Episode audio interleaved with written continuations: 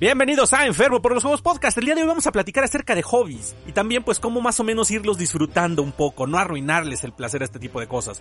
Y además, como siempre, sus notas wargameras del día, así que comenzamos. Hola, ¿qué tal? Soy el enfermo, tu ludópata ocioso, y bienvenidos al episodio número 58 de Enfermo por los Juegos. Ya de vuelta instalado ahora sí, con todas las ganas de seguir haciendo el programa, así que vamos a arrancar con un tema el día de hoy, que será acerca del hobby, pero ya les platicaré más adelante.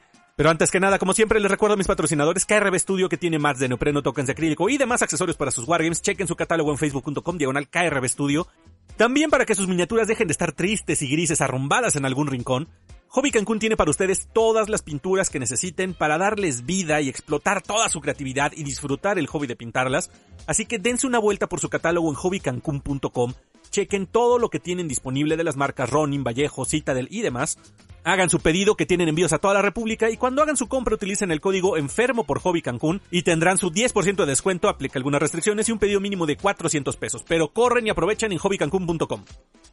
Y como siempre la invitación que hago en todos los programas, que si disfrutas el trabajo que vengo haciendo aquí en el podcast, en YouTube y demás, y puedes considerar apoyarme, puede ser a través de una suscripción en Patreon, en la página de patreon.com diagonal enfermo PLJ, o por medio de apoyos vía PayPal, paypal.m diagonal enfermo PLJ y próximamente también estarán disponibles las membresías en el canal de YouTube, ya lo explicaré más adelante, pero bueno, son los distintos medios en los que ustedes pueden apoyar a este programa para que siga mejorando mi equipo, para que siga adquiriendo más producto para poder reseñar y demás, pero sobre todo también lo que me apoya mucho es que ustedes le den un me gusta, lo compartan, comenten y se lo pasen a alguien que crea que le haga falta, que le resulte relevante este contenido. Y ahora sí, vámonos con los comentarios y saludos del episodio anterior. Y del episodio anterior, el 57 del tema Basta. Híjole, esto estuvo muy divertido porque vaya que recibí quejas de descalabros diciendo que por qué andaba yo exhibiendo a la gente, por qué andaba yo eh, criticando su estilo de vida y demás. ya les dije, todo lo que comenté en ese momento fue motivo de reflexión fue cosas que yo pensé acerca de mi experiencia y lo que he vivido, pero pues obviamente sabía que iba a haber este más de uno que se sintieran aludidos. Un abrazo de todas maneras y no soy yo quien para juzgarlos de lo que compren y dejen de comprar, simplemente disfrútanlo y precisamente creo que el tema de hoy será una buena continuación a eso. Pero en fin, los comentarios en iVoox. Empezando con mi queridísimo amigo Mar Zaragoza que dice, basta uno, basta dos, basta tres. Ay, qué mal chiste, cabrón. Claro que más van a entenderlo. Pero bueno, sabía que iba a llegar. Un abrazo, Omar, saludos. Y Josh que dice, hola Olita, por fin volvió mi diva Tocayo, descargando y esperando oírte en mi oído. Muchas gracias Tocayo, y pues sí, estoy de vuelta desde la semana pasada y esperemos que así siga. Muchas gracias, viejo. Luego Calazar, que nos acompaña con un comentario muy interesante que dice, Qué bueno que está de regreso el enfermo, ya que escuchar el podcast mientras trabajo en mis biopsias hace el trabajo más ameno. Pues sí, ahorrarle. Esa caja de Warcry está bastante bien. Preguntas qué hacer con tanto plástico. Dímelo a mí que estoy armando cada una de las bandas principales y de las demás facciones. Creo mencioné en una noche de pintura que estaba trabajando unos ogros, y hablando de pintura, lo que yo hago para planificar una sesión de pintura es hacer un promedio de los tutoriales que haya encontrado relacionados a la miniatura que tengo intención de pintar, así ya tengo una idea general de lo que necesito y lo que tengo. Obvio, esto requiere que también tenga un inventario de las pinturas que tengo, o en caso contrario, usar algún programa para buscar una pintura similar de la gama. Otro punto relacionado con la pintura es cierto, al principio cuando uno apenas está iniciando en este mundo la pintura, no es raro que te decepciones de la poca calidad que tienen tus miniaturas. Bien dicen que no nos comparemos con nadie, más sino con nosotros mismos, y tú mismo has hecho la mención de lo mismo. A veces puedes voltear a ver tus primeras miniaturas y te das cuenta de lo que tu técnica ha mejorado con el tiempo. Es cierto que podemos encontrar personas que de forma malsana buscan juzgar la poca calidad de otras personas, pero también no podemos esperar a recibir siempre comentarios buenos.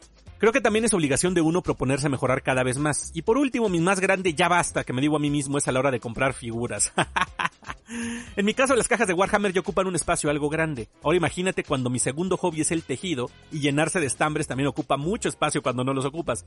Saludos enormes y un abrazo. Muchas gracias, Colazar. Es que qué bárbaro esto del, del, coleccionismo, pues definitivamente es muy difícil ponerle un límite, yo estoy consciente de eso. Y qué loco, aparte con los estambres, fíjate, a mi hija le gusta, por ejemplo, el, tejido y luego la llevo a tiendas y, y bueno, es así maravillada y quiero este color y quiero este color y no, no hace nada, de repente pasan mucho tiempo, digo, ¿para qué quieres más estambres? Y de repente entonces me pongo a pensar y digo, ¿quién soy yo para negárselos, no? A final de cuentas, pues ya voy yo cargando con más monos y más tarugadas, pues sí, también termino comprándole, ¿no? A final de cuentas. Y vaya, en cuanto a la pintura, pues sí tienes muy bien estructurado tu método, lo cual es muy reconocible. Y pues te ayuda, supongo, a tener mucho más estructurado lo que vas a hacer, lo que necesitas comprar y todo. Y pues con eso lo que mencionaba, ¿no? El tiempo, ¿no? No pierdes el tiempo sino te pones a actuar, te pones a trabajar, que es lo más importante, ¿no? Dejar de estar dándole vueltas a las cosas y hacerlo, sin importar qué te digan, sin importar qué tan mal te sale a la primera. Y fíjate, mencionas algo muy importante. No debemos estar sentados esperando que nos vengan a echar flores. Creo que eso es algo también muy, muy importante, que comentaba con alguien en la semana, que muchas veces estamos esperando eh, reconocimiento, validación o algo así. Y creo que ese es el otro extremo. Si bien al momento de publicar algo, de compartir lo que hacemos y que nos digan, ah, pues está muy bien, adelante. Que nos digan, ah, está muy feo, pues ya dependerá de, cada uno el aceptar, decir, ok, ¿en qué puedo mejorar? Ser eh, objetivos y ser maduros y aceptar las críticas. Pero también sé que hay muchas personas que no sé si sea por una inseguridad muy fuerte o por un afán de lucir y que les guste recibir elogios, eh, publican las cosas esperando que todo el mundo les aplauda. Y pues tampoco es el objetivo, tampoco es lo que debe moverte. Si eres muy buen pintor y estás publicando esperando a que todo el mundo te eche flores, pues estás mal. Si eres muy malo y estás de delicado esperando que nadie te diga nada más que cosas buenas, pues también está mal, ¿no? Pero en fin, pues cada quien tiene que encontrar el justo medio para poder, sobre todo, disfrutar esto, ¿no? Que ya hablaré más acerca del tema, pero bueno. Muchas gracias, Calazar, un abrazo, viejo. Luego otro comentario que dice, hola enfermo, soy Mario de Warsmith, qué gusto escucharte de vuelta en el podcast. El tema en general lo disfruté tanto que me pareció bastante corto. Quizá porque me identifiqué con muchas situaciones, menos lo de pintar a un mega nivel. Con lo manco que soy, Battle Ready es más que suficiente. No obstante, el formato corto hizo que pudiera diluir bien el programa mientras ameniza mis horas de trabajo. Un placer, gracias y saludos. Eh, muchas gracias Mario, fíjate que a mí también sí se me hizo corto ya que terminé de editar, dije, oye, yo sentía que, que grabé mucho. El, el escribir el guion y cuando grabé, sí sentí que fue un ratote. Pero ya cuando hago la edición y veo, dije, ah, cabrón, menos de una hora. Pues bueno. Eh, también la onda es que cuando estoy yo solo, pues luego el tema no me da para hablar tantas cosas, ¿no? O sea, vaya, sí puedo seguirme hablando, pero de repente es cansado, ¿no? Entonces, digo, tanto cansado para mí estar hablando, tanto cansado para el que escucha de repente, si no es, si nada más darle vueltas a lo mismo, yo imagino que terminarán volviéndose locos. Por eso me gusta tener programas con invitados, porque como somos ya otras personas hablando de un tema que no necesariamente es del mío, pues enriquece mucho más. Y ahí sí da para programas de dos, tres horas, ¿no? De hecho, ya estoy planeando los siguientes programas con invitados, ya espero pronto poderme organizar con ellos. Ha sido parte de lo del trabajo que pues no he podido concertar una cita con, con mis invitados que quiero traer, pero bueno, eh, muchas gracias Mario y qué bueno que disfrutes el programa, la verdad me llena de mucho gusto saber eso. Un abrazote. Y de nuevo mi tocayo Josh que dice, ahora sí, hola Olita, pues como siempre estoy de acuerdo. Cada uno ya debe ser capaz de mirar su mini y decir, basta, ya me gusta así, foto y por otra. Jejeje. En cuanto a las compras, ahí sí ya es más difícil. Muchos juegos, muchas minis, muchas pinturas. Raro el mes de decir basta y no caer en algo. Postdata, ya se te echaba de menos por Evox. Muchas gracias, Josh. Este, yo los estaba echando de menos ustedes también. Pero pues bueno, efectivamente creo que lo más difícil es decir no voy a comprar más esto. Cuando uno está cazando ofertas, por ejemplo, y alguien sale y dice, mira esto, esto con descuento, o mira este paquete muy atractivo, híjole, por más que uno tiene aquí mil cosas y todo, dices, ay, uno más nunca me va a sobrar, ¿no? Y pues ahí sí ya depende de cada quien, ¿no? O sea, no es que esté mal comprar, definitivamente, no, insisto, no puedo juzgarlo. Yo compro cada vez que puedo pero pues también tratar de establecer límites. Pero definitivamente yo no digo, no, nunca más comprar, nah, claro que no. Esto es algo que lo disfruta uno y pues que venga todo lo que se pueda, ¿no? Pero en fin, un abrazote Josh. Y luego me preguntan, ¿cómo? ¿Tus figuras te hablan? Ah, caray, por eso eres el enfermo. Dice, es broma. No, Bau, no es broma, sí me hablan. Excelente programa, nos diste una zarandea de estilo meme de Batman golpeando a Robin. Es difícil, pero intentaré no comprar más minis. No prometo nada. No te engañes, viejo. y en cuestión de pinturas, en ocasiones uno exagera en sus minis, llegando a dejarlas como cara de Lin May. ¡Ay, qué horror! En ese tenor yo aplico la enseñanza de mi maestro Overlord.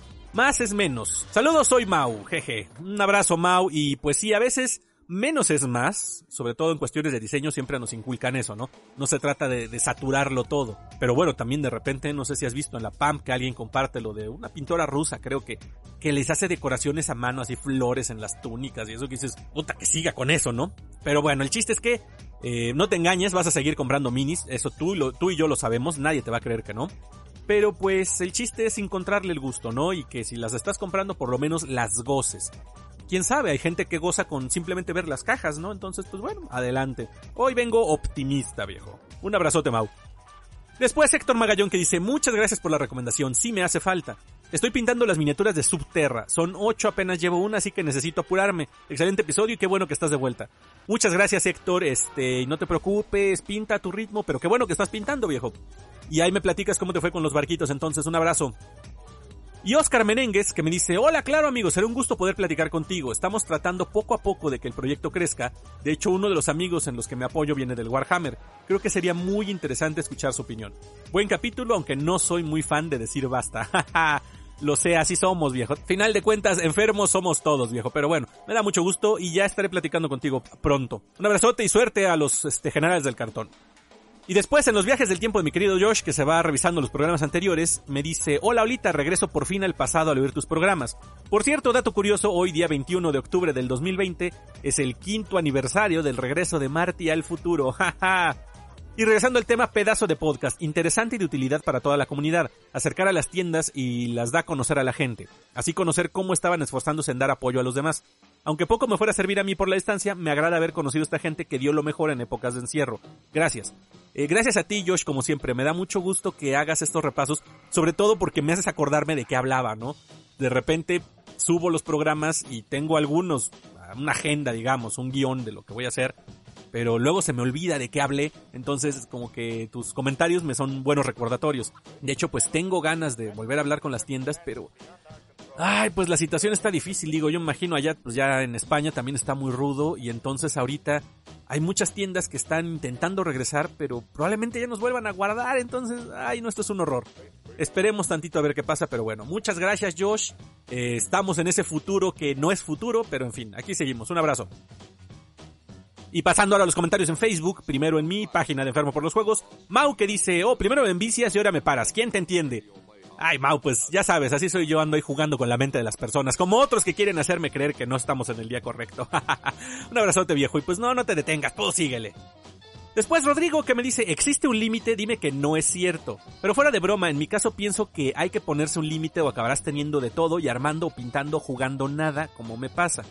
Saludos enfermo, qué gusto que regreses al podcast. Eh, muchas gracias Rodrigo, sí, ya de vuelta aquí, pero mira, es que no sé, es una cuestión compleja. A mí, por ejemplo, lo, lo, dije, ¿no? Se me llenan los ojos cuando veo las cajas y me encanta ver que tengo muchas cosas ahí, pero efectivamente todo se queda ahí guardado, poco es lo que concluyo, me disperso mucho. Y obviamente pues no juego, sobre todo porque digo, lo voy a jugar ya que esté pintado, ¿no? Ya que tenga mi ejército, voy a verme con mis amigos para jugar. Y efectivamente no terminas disfrutando nada. Pero bueno, también el decir, nada más voy a comprar un juego y hasta que acabe de pintar ese juego voy a comprar otro, pues es, este, es sufrir un poco de a gratis, ¿no? En fin, pues el chiste es encontrar algo que te funcione, ¿no? Encontrar un límite y no comprarlo todo porque, pues efectivamente, a menos de que tengas un enorme castillo donde puedas meterlo todo y no te preocupe el presupuesto, pues adelante, ¿no? En fin, un abrazote, Rodrigo. Luis Alfonso Moreno dice, van a volar pedradas. Y sí, creo que se descalabraron muchos. un abrazo, viejo. Y Luis Mejía que dice, las minis, las pinturas y los juegos son como las copas de vino y los besos. No se deben llevar cuenta de ellos. Eh, maravillosas palabras, caballero, es usted todo un poeta y muy sabio. no llevar la cuenta porque es terrible, sobre todo cuando le pones pesos, viejo. Un abrazo. Y luego Mar que dice, buenas enfermo, a mi pensar el límite llega cuando dejas de tener espacio para almacenar o exhibir las minis. Excelente programa. Muchas gracias Omar y bueno, en mi caso en particular es el límite está cuando dejas de tener espacio para aventar. Yo ni siquiera puedo exhibir, no tengo espacio para una vitrina donde exhibir mis miniaturas, las tengo todas guardadas en cajas. Eh, los que han visto mis transmisiones como tú, pues ves que tengo ahí un, altero de cajas de herramientas estaqueables donde guardo mis miniaturas. Pero la torre ya está casi llegando al techo de mi habitación, entonces ya ni siquiera eso puedo hacer. Es una locura, por eso tengo que ponerme un límite. Pero en fin, un abrazote Omar, seguimos aquí. Y después en la PAM dice Bruno, este tema sí lo tomé personal, el programa me gustó bastante pero me pareció muy corto. A veces el estar pensando en esquemas de color o en materiales y herramientas y estar dándole vueltas al asunto es la mejor manera de perder el tiempo y no comenzar nada. Creo que dependiendo del nivel de cada quien hay que entrar a los proyectos con decisión y hacer lo posible para terminarlos para evitar tener un bonche de minis a medias.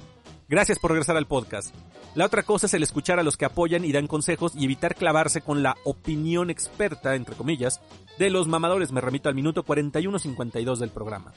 Pues sí, es que de repente llenarte de los comentarios de gente experta, ¿no? O sea, cuando no es gente que en buena onda comparte, ¿no? Porque pues tú aquí mismo en la PAM lo ves. ¿Cuántos de los integrantes pues no son gente que, que da todo, como nuestro querido Overlord, que comenta, comparte y ayuda a todo el que se lo pide y a todo el que puede, ¿no? Entonces, pues esas son las cosas con las que hay que quedarnos. Buenos consejos, aunque sean duros de repente. Te digan, la estás cagando aquí, pues sí, pero saberlo aceptar. Muchas gracias Bruno, te mando un abrazo y gracias por inspirar el tema de hoy, ahí te platico ahorita. Luego mi querido Bazzarro que dice algo padrísimo, dice, qué buen programa, una de mis hijas le ayudó a mostrar sus dibujos aunque sigue siendo un poco cohibida. Lo cual pues me llena de alegría, me, me dio mucho gusto saber eso y ahí me compartió la foto de su dibujo y está muy bien, muy buen trabajo. Sobre todo que ella tenga la seguridad de compartirlo, que tenga la seguridad de seguirlo haciendo, seguir mejorando y disfrutarlo. Porque el chiste es que ella lo disfrute, pero yo lo entiendo, yo lo he visto también.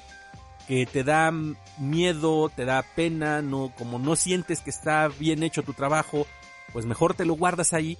¿Y de qué sirve entonces todo el empeño que le está poniendo, todo su esfuerzo, si es algo que se queda ahí oculto, que solo está para sus ojos.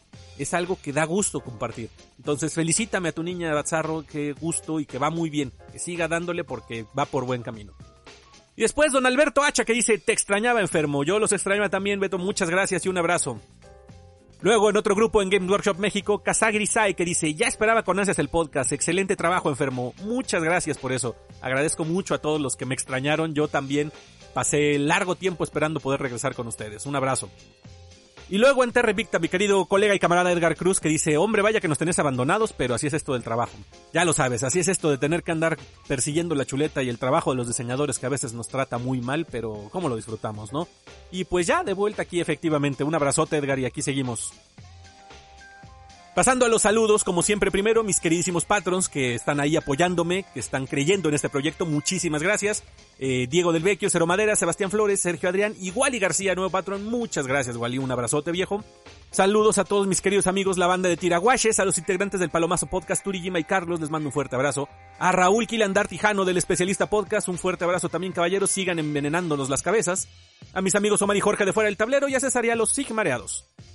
También un fuerte abrazo pero a sana distancia mi querido amigo Huicho, que leí tu carta pero no te consté, perdón viejo, pero acuso de recibido.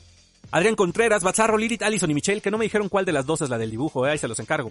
Alan, Sergio Adrián, Pablo Navarro, Wally, Santiago, Samuel, Moisés, Andrés El Regio, Rodo 13, Romay, Ruso Chino, Eric Gontola, Sequios Frank, Arturo Miranda, Franco, César Cruz, Pero Revueltas, Mauricio, Nicolás Torres, Ernesto Arias, Luis Mejía, Richard Antonio Carlos Ramos, Edgar Cruz, Bruno, a todos mis amigos en Instagram, en mi canal de YouTube y en la página de Facebook, muchas gracias por acompañarme y compartir mis locuras a los grupos de Facebook donde comparto estas publicaciones. La Pampa, el Club de la Pelea con Monitos de Plástico, Jugadores de Mesa de la Ciudad de México, Terra Invicta, Midranor Market, Board Gamers México, Warhammer México, el sector Hidalgus, Juegos de Mesa Puebla, Juegos de Mesa Aguascalientes y Juegos de Mesa y Tablero. Los invito a que chequen el trabajo que hacen algunos de mis colegas creadores en video, el Overlord Hobby Studio, Studio Oblivion, Bicéfalo Board Games, La Cueva de Chomber, Mad Goblins Workshop, Lunateca y La Mata Atena.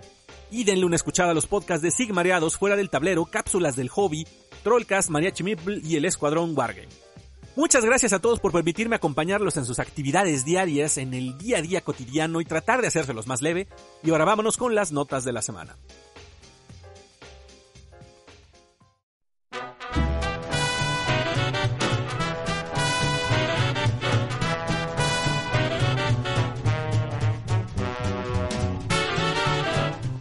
¿Y qué sucedió esta semana? Bueno, así en notas generales, este fin de semana, el sábado 31, hay un torneo de Age of Sigmar en el nuevo Dragon's Hall que está aquí en Ermita, en el sur de la Ciudad de México. Échenle un ojo ahí en su Facebook, vean este cómo están los horarios. Yo tal vez me dé una vuelta un ratito, aunque sea a conocer la tienda, saludar a la banda, pero pues todo depende de cómo se comporte la situación sanitaria en la semana. Pero bueno, torneo de Age of Sigmar. Por otro lado, ya es la ronda final del Kickstarter de Race the Black, de Blood and Plunder, Ya se acerca, son la última semana y cacho de días, así que este, ya sea que por medio de la página de Kickstarter entren al proyecto o por medio de la guarida del pirata que tiene ahí un, buen trato. Así que pónganse en contacto con los de la guarida, ya saben, búscalos ahí en Facebook por si quieren entrarle al Race de Black y que vale mucho la pena. Y en notas de las distintas marcas de Wargames que estoy aquí siguiendo, eh, Corvus Belli anunció un nuevo Action Pack para Infinity que se llama Tartary Army Corps, que son un, este, una división del ejército de Ariadna. Y qué pinches caja más bonita. Desde el otro día que, como le dije a Chomer, me envenenaste la cabeza con esos de Ariadna, ya los vi con otros ojos. Hijo de las arañas, están muy padre la caja. Trae 10 miniaturas. Digo, podría sonar poco, pero acuérdense de cuando platiqué con Eric acerca de Infinity. No necesitas más para un, un juego. De hecho, esta caja tiene 300 puntos eh, lo cual pues es un ejército prácticamente. Y además las pinches miniaturas están hermosas. Esto andará rondando los dos mil pesos, más menos, cuando esté ya en tiendas. No sé si ya está disponible, creo, en todas. Así que, pues es una excelente opción para ingresar al juego, para entrar a Infinity con un ejército completo. Vale muchísimo la pena. Así que ahí tienen una alternativa más por si alguien quiere entrar a Ariadna, como probablemente yo voy a hacerle. El Tartary Army Corps Action Pack. Está muy, muy chido. Luego de Fantasy Flight Games salieron un par de previews muy interesantes. Eh, primero el de Anakin Commander, la expansión de comandante de Anakin Skywalker para Star Wars Legion. De entrada la miniatura está muy muy padre, tiene dos poses distintas que le puedes poner este, el sable y las manos. pero además lo que se me hizo muy interesante es el concepto de la unidad del personaje. Eh, como los que somos seguidores de Star Wars saben, pues Anakin se deja llevar un poquito por el coraje, por el odio, ¿no? Así que a este personaje tú le puedes poner poderes tanto del lado oscuro como del lado luminoso de la fuerza. Es el único hasta el momento en que puede hacerlo en el juego. Así que eso está muy interesante porque puedes probar de distintas cosas. Y además, las cartas de activación, no sé si se acuerdan cuando les platiqué de Legion, pues cada turno tú usas una carta de activación que depende del comandante. Y las de Anakin están muy interesantes porque cada una le otorga una habilidad nueva permanente. Que podría uno decir, ay, pues qué manchado, qué perro está eso de que va mejorando Anakin pero cada mejora que recibe también trae una condición. Si Anakin no cumple la condición de esa carta, eh, va a recibir ciertas penalizaciones, ¿no? Así que está muy chido porque hay algunas que a lo mejor se acelera mucho para atacar, pero si en el turno no ataca, va a recibir penalizaciones. Cosas así. Se me hace una dinámica muy interesante para el personaje y pues realmente vale la pena probarlo para los que jugamos clones. Y también salió el preview del Droid Tri Fighter, estas navecitas de los este, separatistas que no termina ninguna de gustarme, pero en fin. Eh, pues sale este nuevo, esta nueva nave. Es para jugar tipo enjambre, o sea, son para meter muchas en una lista. Y se ve interesante de cualquier manera por las distintas sinergias que trae, tanto en un enjambre de los Tri Fighters como las distintas naves de los separatistas. Pues bueno, está chido, así que ahí tienen para mis amigos de X-Wing una nueva navecita para los separatistas. Y de Games Workshop, bastantes cosas. Este, hoy no voy a hacer sección de Warhammer, nada más les voy a platicar las novedades, porque pues nada más vamos a, a ver qué cosas nos van a querer ensartar. Y bueno, ya están en prepedido esta semana las novedades de este, todo lo que estuve platicando la semana pasada, del Warcry, del Necromunda, etcétera. El problema es que apenas nos vamos enterando de los precios. Bueno, ya están los precios disponibles. Todavía el domingo pasado que grabé el programa no estaban. Y pa' su madre. Están realmente algunos muy, muy manchados. En la página de Games Workshop, por ejemplo, el set de inicio de Warcry Catacombs cuesta 210 dólares. Entonces, ya echándole lo que aumenta en llegar a México, el tipo de cambio y demás, pues no va a bajar de 5 mil pesos, yo creo, o sea, mínimo va a ser o promediando 5 mil pesos, pero seguro más. Esto es un promedio de más o menos dos mil pesos arriba que, el, que la caja de inicio anterior de Warcry. Y considerando que el anterior tenía pues una escenografía mucho más abundante, híjole, ya lo pone uno a pensar. O sea, yo sí estaba pensando entrarle, pero si está arriba de cinco mil pesos, ya lo voy a tener que considerar, porque sí se me hace algo pesado. Y me duele, ¿eh? ¿no? Porque la verdad la caja está muy interesante, aunque no trae tanta escenografía como la anterior, sí se me hacía padre, sí se me hacía que vale la pena. Pero bueno, pues ya viene a México, vamos a ver en cuánto termina llegando aquí. Voy a tener que ponerlo a consideración, pero en fin. Y lo mismo salieron los precios, por ejemplo, las nuevas bandas de Warcry, que van a estar en 60 dólares, las que les platiqué que eran los Scavens, los este, Flesh Eaters y los Orcos, los Iron Joes, y 65 dólares las de los Caradron Overlords. Así que igual, promediarán aquí entre los 1500 y 2000 pesos. Eh, vienen subiendo mucho los precios, la verdad sí está feo, creo que no, no está chido y bueno, no hablaremos del tema de las aduanas y demás, que todavía le puede meter un chingadazo adicional a los precios, así que no se ve como algo prometedor mis amigos. Pero bueno, como decían hace rato, hay que ahorrarle un poquito, comer más marucha ni menos este carne y ver cómo le hacemos. en fin, y les decía de Warhammer 40.000, pues muchos anuncios de cosas que vienen, eh, también la semana que entras van a poner ya los prepedidos o van a llegar los prepedidos de los nuevos suplementos de Codex de la Dead Watch y los Lobos Espaciales. Recordarán, la semana pasada hablé eso y el, el calendario de, de lanzamientos que vienen los próximos meses.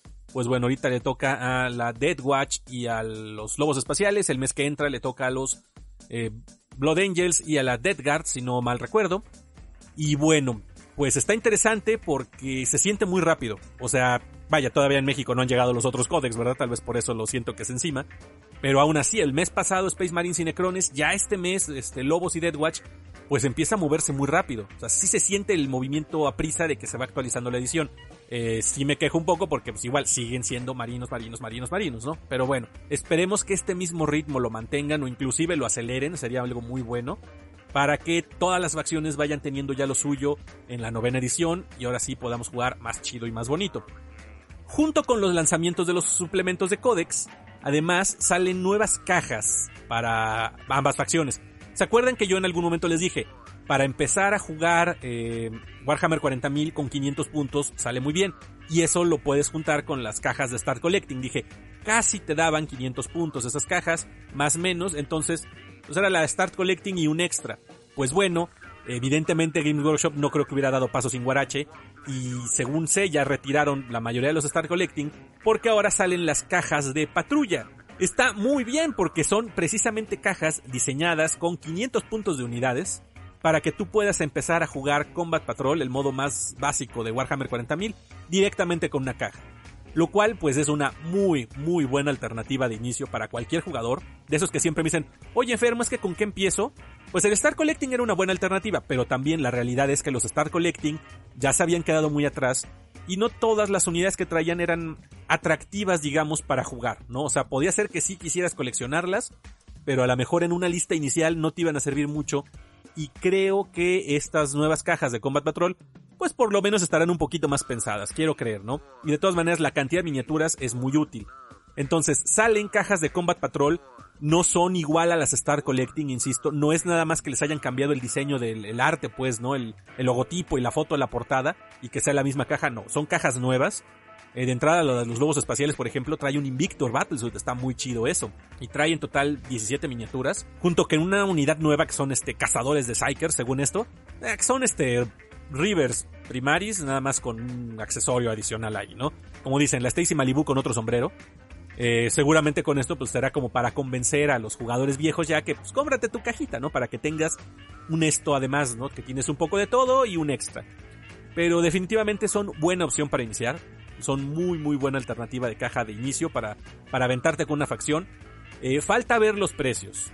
Aquí platicando con mis amigos, pues mínimo entre 2, 500, 3 mil pesos seguramente van a estar.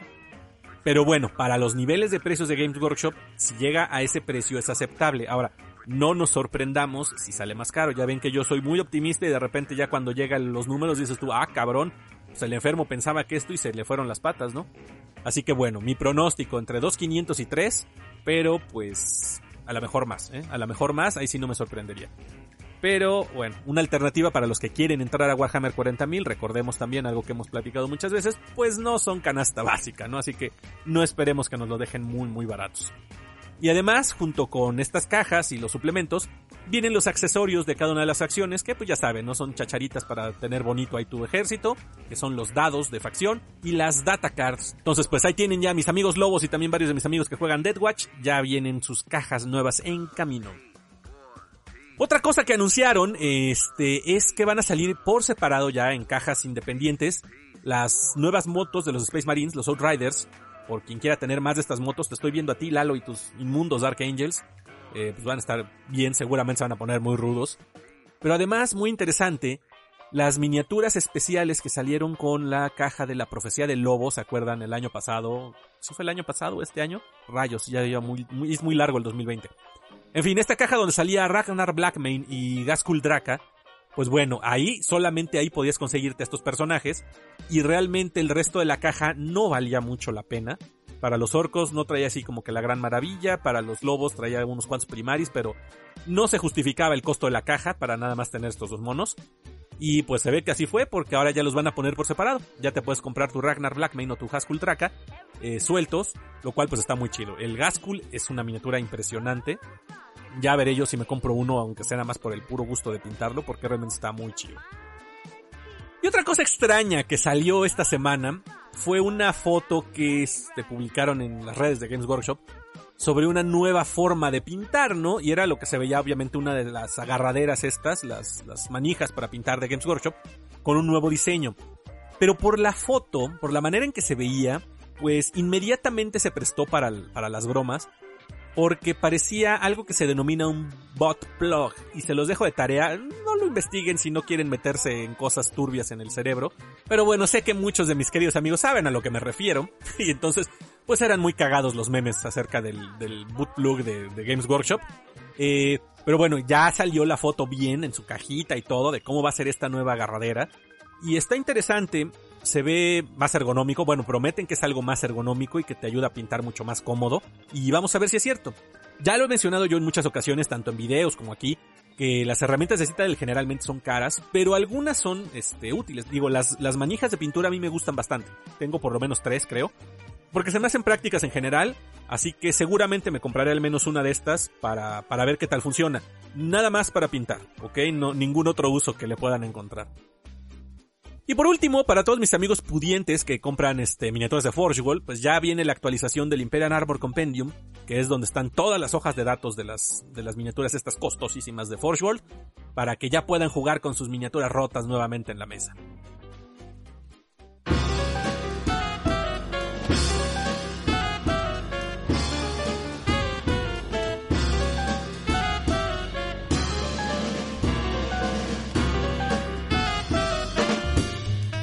Y vámonos con el tema de hoy. Creo que el programa de hoy es buen seguimiento del, programa anterior. Y tengo que decir que no lo tenía planeado hasta el día de hoy que escribí el guion. Tenía planeado otra cosa, hacer programas acerca de trasfondo de los juegos en general. Pero hoy mi querido Bruno compartió algo en sus redes que este, se me hizo muy interesante. Es un artículo que ya había yo leído en alguna ocasión, tenía un rato, pero volverlo a leer, me di cuenta que era algo que iba muy hilado con el programa anterior, por eso decidí pasar mi tema para después y retomar este. Y el artículo del que hablo se llama este, In Praise of Mediocrity, en original en el inglés, y es escrito por un tal Tim Wu y lo publicaron en el New York Times. Podríamos traducir el título como Apología de la Mediocridad, y es un tema bastante interesante sobre todo, como les decía, por las opiniones que he venido a dar aquí, ¿no? Por el enfoque que le estoy dando a, los temas en los que hablo aquí en el programa, pues consideré que valía la pena, me emocioné y sobre eso me puse a hablar. Ahora, antes de empezar, un aviso, como en otras ocasiones. Eh, lo que les vengo a compartir no es una crítica hacia nadie. No quiero que nadie lo tome como algo personal y que, ay, enfermo, me dijiste, porque a mí me pasa esto y tú lo dijiste. No, aunque sea gente que yo conozca que le pase, esto es más una autorreflexión. Es un análisis de las cosas como yo las veo y como yo las siento, y no estoy juzgando de ninguna manera a nadie por ninguna actitud. Cada quien es libre de disfrutar sus hobbies como quieran, de tener los hobbies que quieran y llevarlos como mejor les plazca. Yo simplemente vengo aquí a compartirles un poco de las cosas que me puso a pensar este artículo, que creo que es muy recomendable que todos los que puedan leerlo lo hagan, eh, así, In Praise of Mediocrity, lo encuentran en Google sin problemas. Claro, en inglés, no sé si hay una traducción en español. Pero bueno, más que nada, lo que vengo a hacerles es una invitación a reflexionar ustedes también. Ahora bien, vamos a empezar. No voy a leer el artículo completo, no voy a, este, a traducirlo y a leérselos. ya se los dije, este se los dejo ahí para que lo lean de tarea, está interesante. Pero voy a analizar algunos puntos que me llamaron bastante la atención y me pusieron a pensar. Eh, de entrada, el autor comienza mencionando cómo es sorprendente que mucha gente no tenga hobbies. Esto tengamos en cuenta que él está hablando desde el contexto de Estados Unidos, ¿no? La sociedad norteamericana, tanto como la europea, tienen un entorno sociocultural muy diferente al nuestro, al, de aquí a México y supongo que mucha parte de América Latina, eh, tomando en cuenta, por ejemplo, cosas como la disponibilidad de tiempo libre. Ya lo platicaba yo en una noche de pintura, eh, es sorprendente los casos que me comentan amigos que viven allá en Europa, que la gente termina de trabajar temprano, a una buena hora, y tiene tiempo para hacer cosas en la tarde. Y entonces pueden ir en familias a caminar al parque, a hacer ejercicio, a tocar instrumentos musicales o a cultivar algún otro hobby. Mucha gente, por ejemplo, que entra en los Wargames, pues es porque tiene tiempo en las tardes de reunirse en un club con amigos y jugar y pintar y hacer varias cosas que de repente a muchos, a nosotros aquí en México se nos hace, eh, pues cuando menos extraño, ¿no? El tener tiempo libre, que ya hablaré de eso ahorita. Pero bueno, la disponibilidad de tiempo libre es algo que influye en los hobbies. Entonces, si el autor que vive en Estados Unidos, donde la gente en teoría podría ser que tenga más tiempo libre, y él en su impresión no lo tiene, pues llama la atención, ¿no? Luego, por otro lado, también pues está el acceso a los materiales o a lo que requieres para un hobby. Eh, aquí en México, por ejemplo, bueno, aquí donde estoy yo, en la Ciudad de México, bien que mal tenemos todo a la mano, ¿no? Tenemos todo cerca, todo disponible. Hay lugares donde no hay tiendas especializadas, donde mandar a traer los materiales es costoso. Sé de los casos, conozco, ¿no? De primera mano, que estuve visitando otros, otros estados, amigos allá, pues sé que es difícil en muchos de esos casos poder llevar ciertos hobbies de una forma como uno quisiera. Y también, obviamente, un tema muy complejo es el del dinero, los recursos económicos. En una sociedad primermundista, pues la gente tiene dinero y entonces no se le hace tan caro el decir, ah, pues viene una caja de esto y la pago en tanto. Ahora, por ejemplo, con los nuevos lanzamientos de Warcry, ¿no? Eh, yo vi este Killian en, bueno, Korosu, sus este ranteos dicen, oye, es que está carísimo eso, la pinche escenografía del Warcry son puras puertas y va a salir en 160 euros, ¿no? O sea, aún así, la gente que, donde está en sociedades que tienen mejor ingreso que la mexicana, y dicen, pues están cabrones los precios. Ahora para nosotros acá de este lado, para muchos es un sacrificio. Para muchos si le dices, oye, una caja que te, de miniaturas que te va a costar cinco mil cacho de pesos, pues sí es como para pensarse, ¿no? En algunos casos es la renta de un departamento pequeño. Entonces, sí es algo fuerte. Así que el pensar en ciertos hobbies para algunos, al menos en el contexto de aquí de nuestro país, no es tan sencillo. No es tan sencillo considerando el tiempo libre, considerando la disponibilidad de materiales y considerando los costos, ¿no? Pero ahorita hablaremos más al respecto. Independientemente de eso, insisto, yo conozco eh, a mi círculo cercano y de personas que son ajenas, digamos, al círculo en el que se mueve el enfermo, no todos tienen hobbies. Conozco pocas personas realmente que tienen un hobby. ¿Por qué es esto? ¿Por qué es precisamente como dice el autor, que hay muchas personas que no tienen hobbies? Pues bien, creo que amerita, antes que otra cosa, entrar en definiciones. No me encanta sacar definiciones de diccionarios, pero en este caso me resultaron muy eh, ilustrativas y les voy a compartir lo que me puso a pensar. Si buscas la palabra hobby en el diccionario de la Real Academia Española, sí aparece como tal, aunque es un anglicismo, pero en español la definen como actividad que, como afición o pasatiempo favorito, se practica habitualmente en los ratos de ocio. Entonces dije, a ver, vamos a seguir la definición, que es afición. Actividad que se realiza habitualmente y por gusto en ratos de ocio. Ahí tenemos el ocio otra vez. Voy a hacer una pausa en las definiciones. El ocio es algo que, por lo menos a mí, cuando me educaron, cuando crecí, era algo mal visto. Pero continuemos. ¿Qué es la definición de ocio? Tiempo libre, otra definición, diversión u ocupación reposada, especialmente en obras de ingenio, porque son regularmente por descanso de otras tareas. Y otra excepción es obras de ingenio que alguien forma en los ratos que les dejan libres sus principales ocupaciones. Entonces es muy interesante, en las dos definiciones que vi primero, hobby y afición, van relacionadas con el ocio. Y el ocio, insisto, tiene una connotación negativa. Las abuelitas te regañan, decían que no estés de ocioso siempre nos educaron con la, enseñanza de la ociosidad es la madre de todos los vicios. Entonces el ocio, por lo menos desde mi concepción, es algo mal visto. Y ahora me puse a revisar también en inglés la definición y creo que ahí encontré un punto muy interesante, eh, adaptándolo, ¿no? Obviamente no se los voy a leer tal cual.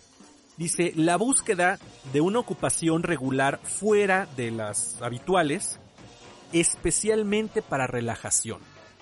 O sea que es una actividad que tiene una cierta intención, ¿sí? O sea, no es nada más ocio como lo vemos así, sino que tiene un objetivo, enfocada en relajarse. Entonces, eso es lo que me contrastó mucho en las definiciones, por un lado en inglés y por otro en español.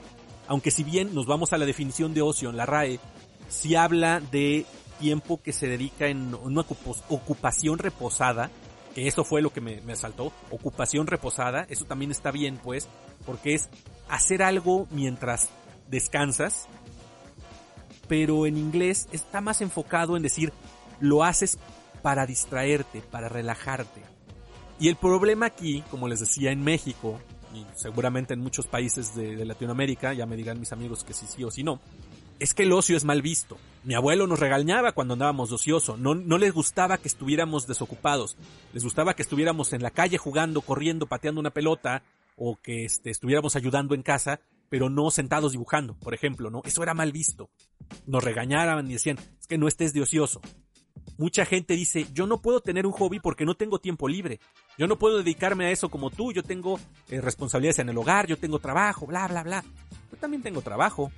Yo también ayudo en el hogar, aunque sea un poco. Si Doña Enferma tuviera su propio podcast, seguro se quejaría de que no tanto.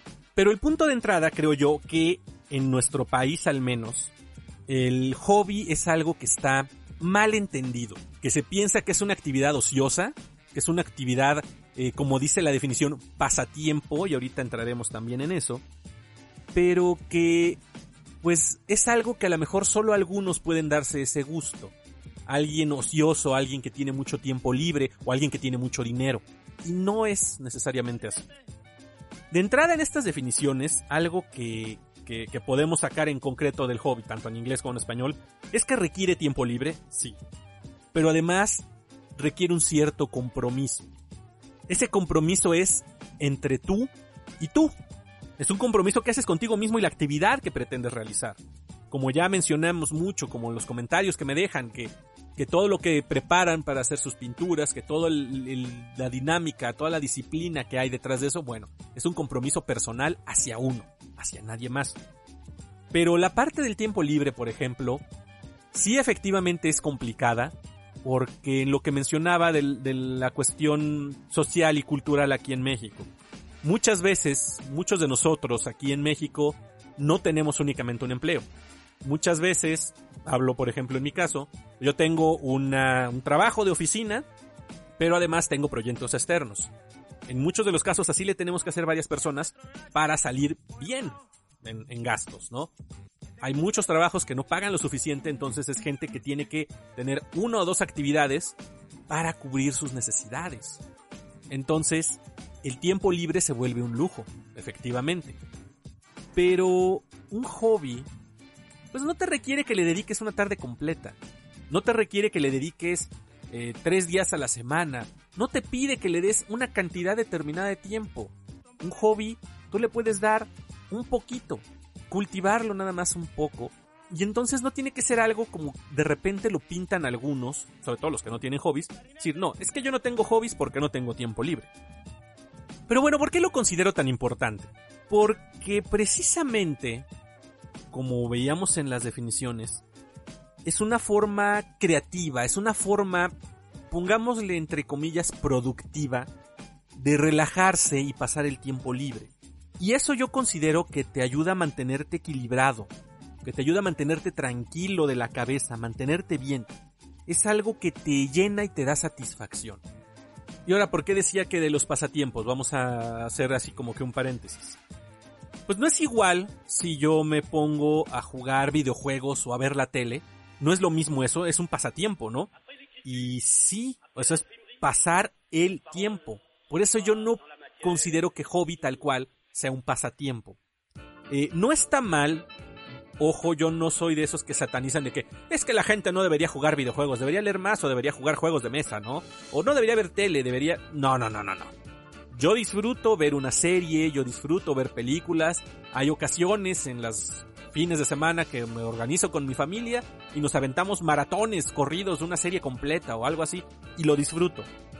Tiene mucho que no juego videojuegos, pero también es algo que disfruto a, ratos y tengo pendiente comprarme el Squadrons de X-Wing, pero, pero vaya, o sea, no digo que esté mal, no digo que sea una actividad nociva y que la gente debería evitar, no, pero son pasatiempos. O sea, es simplemente para matar el rato. No hay un propósito detrás de eso, más allá de descansar, de compartir espacio con la familia un rato, relajarse, enterarse de algo que sucede, no sé, con cualquier intención que tú lo hagas, pero no va más allá. Tú no ves la televisión a menos de que seas un crítico de televisión, pues con un propósito en concreto. Tú pones la tele y te quedas ahí sentado viendo qué hay. Lo mismo con los videojuegos. No estás analizando la estructura programática, la narrativa, este, nada. Tú te sientas a disparar, tú te sientas a, hacer, a matar monitos o a, o a hacer, este, no sé lo que hagan en los Minecrafts y en los, este, esas cosas raras que juegan los chavos hoy en día, ¿no? ¿Cómo se ve que estoy desconectado, no? Es, es nada más como que apagar el cerebro un rato. Y no está mal, insisto, a veces nos hace falta, pero no es un hobby. Para mí los videojuegos no es un hobby, para mí ver la televisión no es un hobby. Eso es nada más desconectarte, apagarte. En algunos casos incluso ni siquiera te desconectas, porque hay gente que en sus ratos de ocio, en lugar de decir, bueno, voy a ver una serie divertida o voy a ver, esto, voy a ponerme un videojuego que me guste, eh, lo que hace es agarra su celular y se pone a jugar en estos videojuegos de, de, recolección de cosas, de estos de que tú tienes una granjita o una casita o una pendejadita, donde tienes que ir recolectando lo que construyeron los trabajadores para irte a un edificio y comprar no sé qué cosa y que tengas más trabajadores y que lo único que tienes que hacer es estar oprimiendo a un monito o una, una cajita o alguna tarugada en pantalla y este y saltándote anuncios, ¿no? Porque obviamente te va metiendo anuncios cada vez que tú cumples la suficiente cantidad de energía y ya no puedes este hacer una actividad, te dice, ve un anuncio y puedes entrar y bla. Eso es lo que muchos hacen para pasar el tiempo. Ese tipo de juegos. ¿O qué tal aquellos que se meten en Twitter para ver cómo pueden encontrar razones para estar enojados con su político de preferido para odiar? Ya sea a favor o en contra, pero se la pasan buscando las opiniones que sustenten su forma de pensar o que este, contra qué enojarse. Y no pongo etiquetas porque todos son iguales, de un lado o del otro. Y eso, en eso dedica la gente el tiempo en el que no está trabajando. Díganme en qué cabeza cabe, en qué cabeza cuerda cabe que el tiempo en que tu mente tiene que despejarse de que vienes de tus ocupaciones habituales, como dicen las definiciones, y que para que tu mente siga funcionando bien, para que la máquina siga trabajando de forma ordenada y aceitada, pues necesitas mantenerla trabajando, eh, precisamente, no darle un cortón en seco. Pero si en lugar de hacerlo con una actividad que te permita relajar tu mente, lo haces encabronándote leyendo Twitter, lo haces buscando eh, noticias en la televisión que dices, ¿por qué ver las noticias? Bueno, sí hay que informarse, ¿no? Pero entienden a lo que me refiero, ¿no? O sea, hay gente que en lugar de buscar una actividad en la cual relajarse, pero ejercitar su mente, se pone, o una de dos, a buscar una manera de seguir manteniendo ese ritmo frenético en el que vienen, o desconectarse 100%. Y a final de cuentas, el hacer ese tipo de cosas es, ahí sí, un pasatiempo. O sea, solo estás consumiendo el tiempo que tienes entre dormir e irte a trabajar. Estás haciendo tiempo. Porque te tienes que ir a trabajar al día siguiente. O si es viernes, te tienes que ir a trabajar el lunes. Y en ese inter, ¿qué haces? Pues matar el tiempo. Así de triste es desde mi perspectiva. Pero bueno, retomando lo del artículo. ¿Por qué la gente no tiene hobbies? Pues bueno, puede ser, como ya dije, por la connotación negativa que puede tener el ocio. Puede ser por flojera. Muchos pueden decir, es que a mí me da flojera pintar monitos. Que insisto, no es el único hobby, pero ahorita seguimos. O una cuestión eh, que también, y es el centro del artículo precisamente, por la exagerada búsqueda de la excelencia.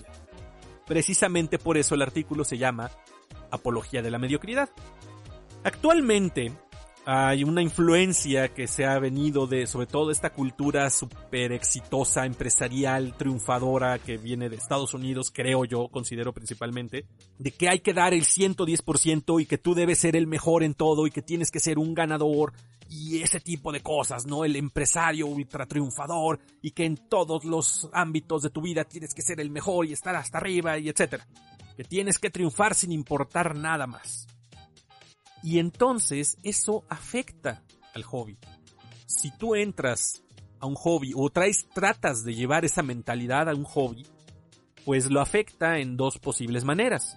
Eh, no entras, definitivamente dices, porque no eres lo suficientemente bueno.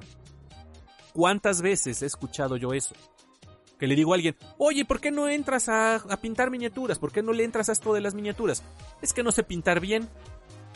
O sea, changos, me perdí.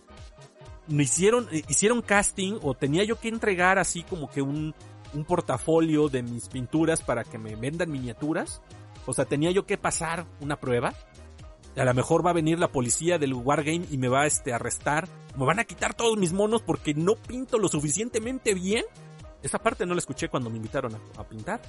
Porque la gente piensa entonces que tiene que pintar bien para poder disfrutar del hobby de pintar miniaturas. La otra posibilidad es que entrando con esta mentalidad de triunfador, pues entres con todo, ¿no? Entres así, yo vengo a triunfar en pintar miniaturas y vengo a ganarme los premios y vengo a ser el más chingón del Instagram y del Facebook y vengo a dar más del 100% en mis miniaturas.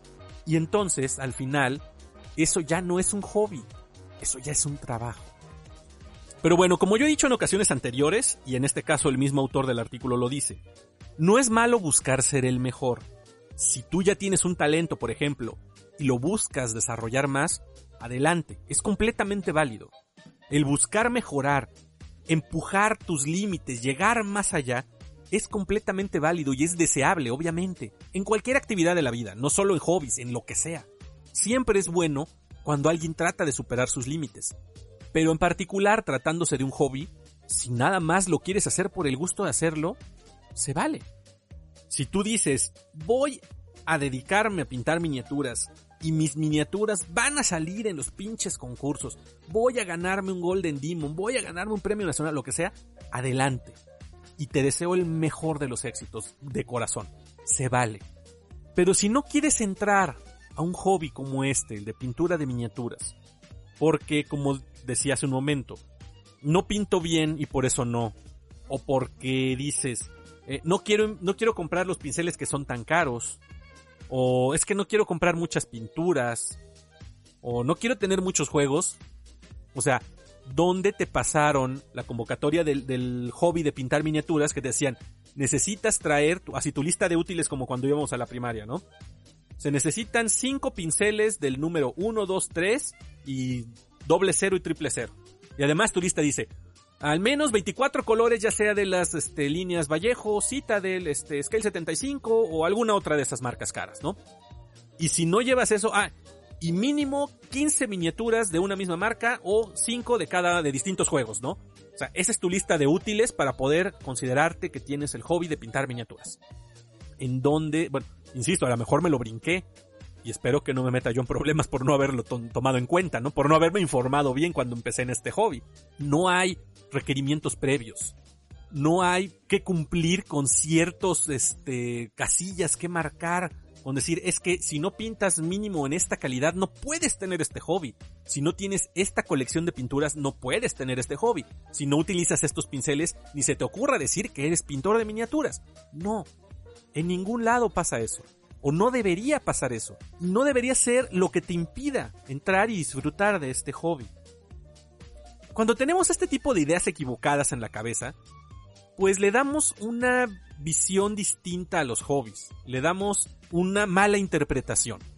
Si alguien dice, yo tengo el hobby de escribir, entonces seguramente alguien va a llegar y le va a decir, a ver, enséñame alguna de tus novelas, o enséñame tus cuentos, o cuéntame de qué va a ser tu siguiente guion. dices, momento, yo tengo el hobby de escribir.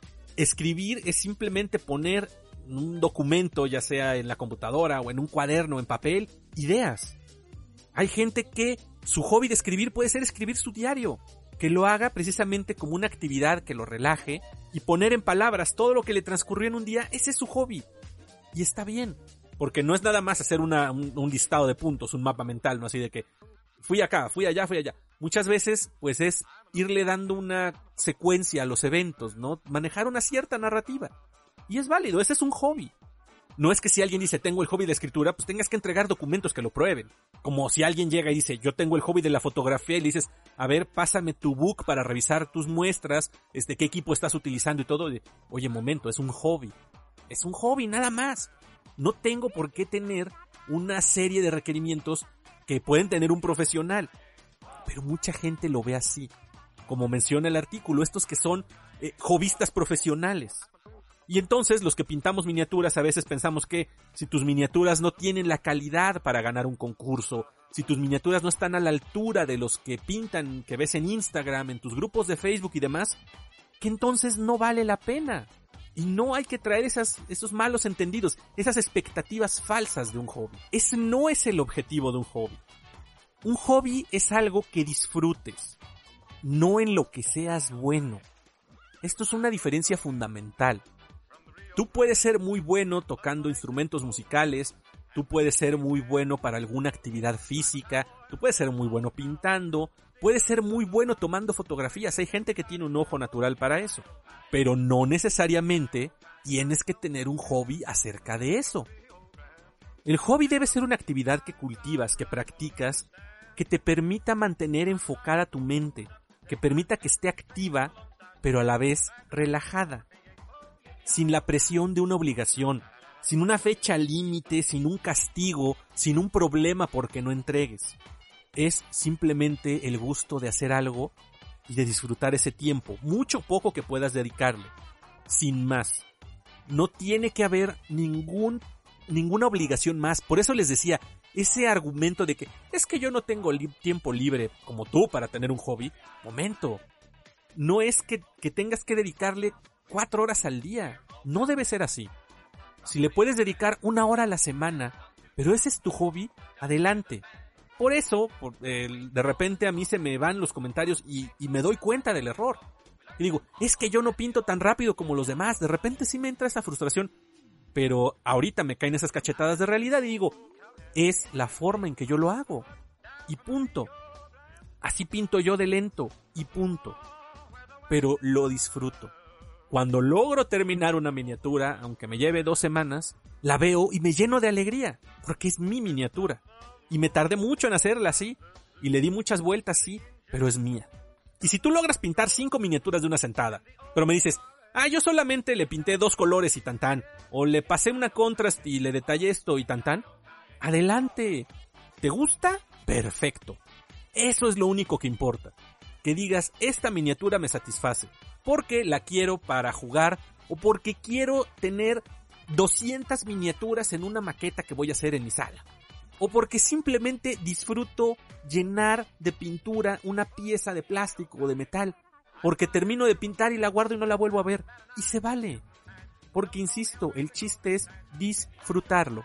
Cuando es un hobby. El hobby debe ser algo que te relaje, pero que a la vez te mantiene activo.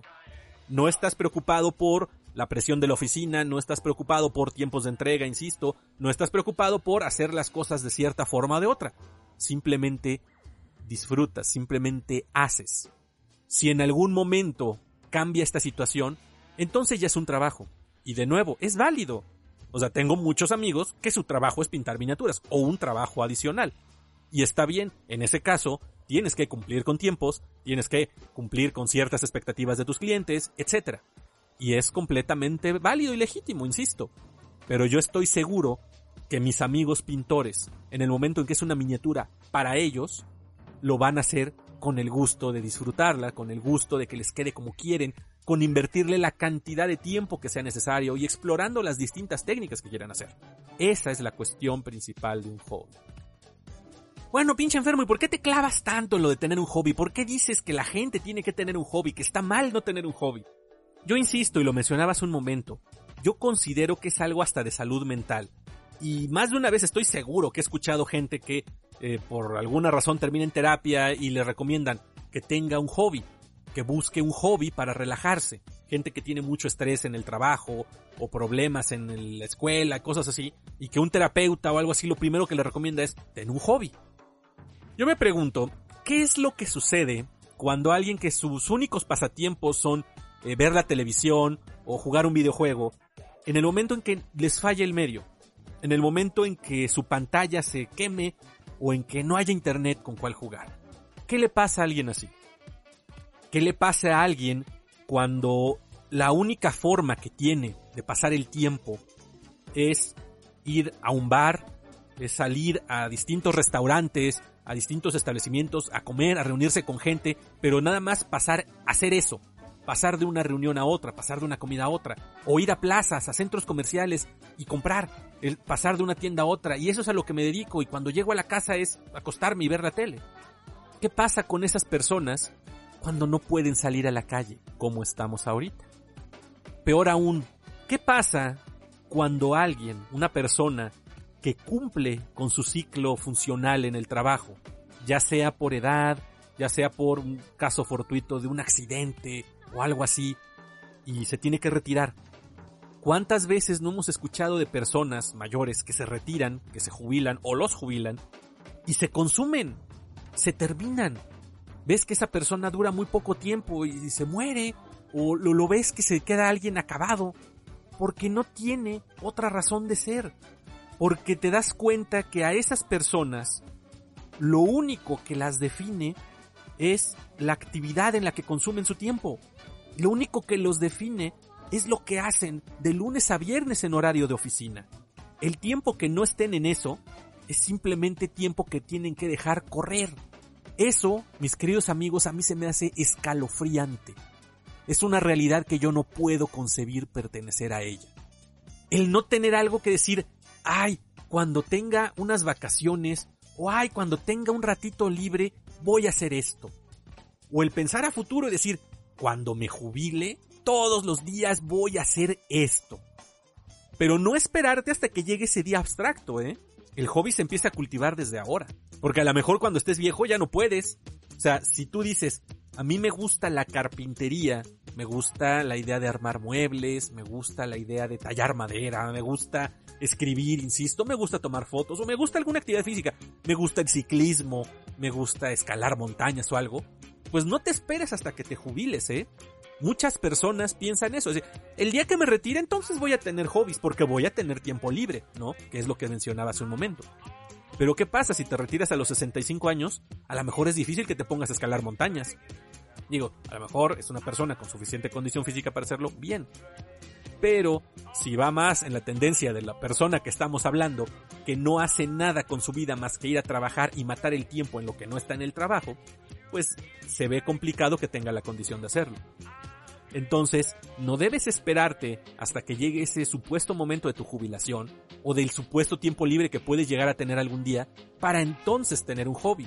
Porque llegará el momento, vas a decir, tengo tiempo libre y vas, ahora qué empiezo a hacer?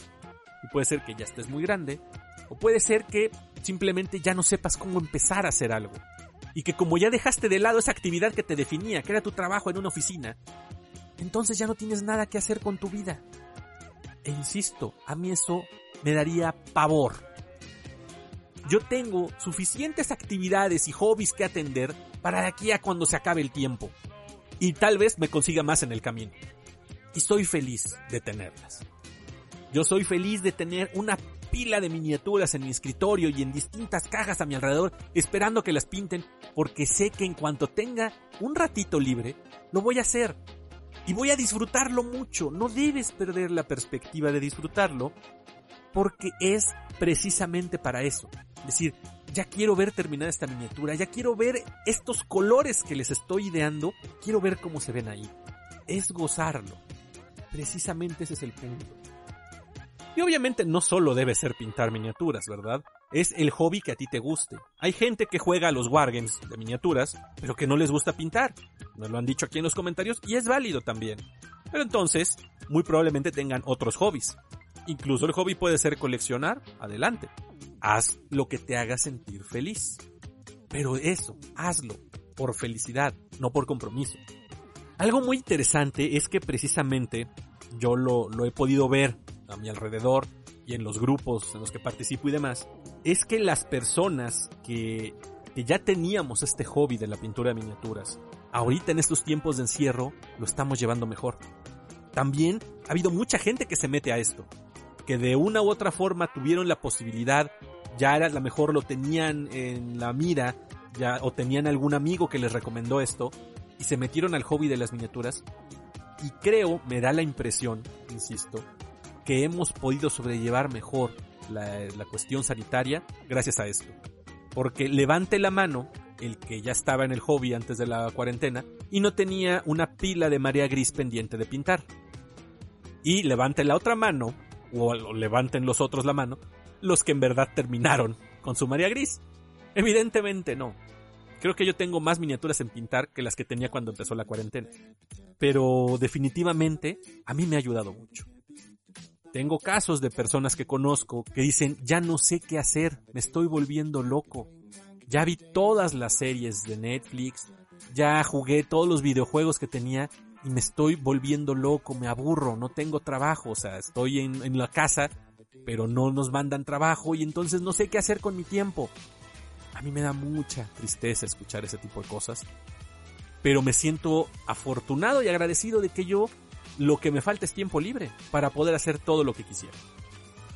Y una de las grandes ventajas también, mis queridos amigos, no me dejarán mentir, es que esto lo podemos hacer aun cuando se nos haya caído el internet, aun cuando no tengamos televisión disponible donde estamos trabajando, aun cuando no podamos ir a, visitar lugares, nada por el estilo, con que tengamos un pincel del más económico y las pinturas que sean, aunque sean unas tristes Politex y no hay de otra, pero con eso podemos llevar a cabo nuestro hobby, podemos relajarnos y disfrutar pintando. De esta manera pues, te invito a que uno no pierdas jamás de vista el objetivo principal del hobby, que es disfrutar. Si no has empezado por miedo a no saber pintar, no lo pienses más. No es un requisito. Créeme, te lo puedo, casi te lo puedo asegurar. No estoy 100% seguro, pero casi te puedo asegurar que no va a ir la policía de las miniaturas a arrestarte que tampoco te van a pedir tu lista de útiles cuando llegues a alguna tienda, a decir, quiero una pintura, a decir, a ver, pero ya tienes estas, estas y estas y estas. No, no va a pasar. Nadie te va, no te vas a meter en problemas. Tú entra y hazlo. Y por otro lado, invita a todos los que puedas a tu alrededor a que cultiven un hobby. Invítalos a pintar. Si no les llama la atención, no los obligues, tampoco es a fuerzas. Pero invítalos a que tengan un hobby, a que hagan algo que disfruten. Caminar, cocinar, tomar fotografías, escribir, leer, andar en bicicleta, lo que sea. No hay un requerimiento de herramientas especializadas, no tienes que tener un curso previo, no hay nada que tengas que hacer antes más allá de desearlo y disfrutarlo. Y obviamente si eres pintor, no te presiones por pintar como un pro o por sacar tus minis muy rápidos, ya lo dije, es una autopedrada. Ya no te preocupes por sacar tus minis en chinga goza cada una de ellas y que no te importe ni cuánto te tardes ni cómo te quede. Y obviamente si quieres compartir con alguien, si quieres decirle a todo mundo, miren mis miniaturas, para eso tenemos Minis MX 2020. Ese informe que hacemos mes con mes, Sergio Adrián y yo y nuestros amigos que nos acompañan, no es para evaluar, no es para criticar, no es para calificar el trabajo de nadie, es por el puro gusto de compartir. Así que Siempre son todos bienvenidos a compartirnos sus fotografías ahí. Por último, para concluir, lo que cierra el artículo. Cito. La promesa de nuestra civilización, el punto de todo el trabajo y el avance tecnológico, es liberarnos de la lucha por la supervivencia y poder buscar así otros ideales. Pero demandarnos la excelencia en todo lo que hacemos puede coartar, amenazar o incluso acabar con esa libertad nos quita una de las grandes recompensas de la vida, el simple placer de hacer algo que verdaderamente disfrutas.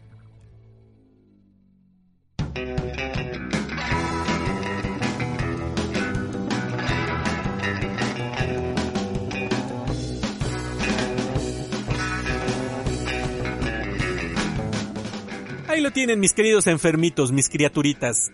El tema de la semana. Gocen sus hobbies realmente es algo que me puso mucho a pensar la importancia de tener un hobby, de, que realmente es algo que puede trascender en nuestras vidas y qué tan difícil es no tenerlo. La verdad me da hasta cierto punto tristeza decir cómo es posible que no tienes una actividad que te llene a hacer. Pero bueno, ahí está la tarea que tendremos cada uno de nosotros de ir invitando a las personas a que disfruten un hobby. No tienen que compartir el nuestro. Con que hagan algo que disfruten es lo más importante que creo yo. E insisto, este tema fue inspirado por la publicación de Bruno, muchas gracias viejo, no tenía planeado hacer esto, tenía ya otro tema en mente, pero, pero creo que valió la pena. Yo, yo siento que después de todo lo que me puse a escribir con, con respecto a este programa, la reflexión me ayudó muchísimo. Entonces, gracias por ese tema, viejo, valió mucho la pena. Y bueno, pues mi recomendación de la semana. Les voy a dar una recomendación y una tarea. Inviten a alguien a tener un hobby. Inviten a alguien a pintar con ustedes. Pero si no, pues invítenlo a que haga algo que disfruten. Y por ahí va mi segunda tarea. ¿Qué hobby tendrías si no fuera el de pintar miniaturas? Ya por ahí nos comentaba Calazar que le gusta también tejer. ¿Qué otra cosa te gustaría hacer además de pintar miniaturas? Déjamelo en los comentarios, ve si puedes empezar, incluso sería muy interesante tener dos hobbies, pero bueno, todo dependerá de nuestro tiempo libre o de ocio. Y mientras buscas tu nuevo hobby, puedes pasarte por patreon.com diagonal enfermo o paypal.me diagonal enfermo y tal vez fomentar un nuevo hobby para este maniático que está aquí hablándote el micrófono. Y antes de despedirme, como siempre, quiero darte las gracias por permitirme acompañarte en esos momentos de tu vida diaria, por dejarme estar junto a ti mientras estás llevando a cabo alguno de tus hobbies, pero sobre todo por abrirme los oídos y dejarme meter para tocar tu cerebro y susurrarte que compres más miniaturas, pero sobre todo que disfrutes este maravilloso hobby. Muchas gracias, cuídense mucho y nos escuchamos aquí la próxima semana. Adiós.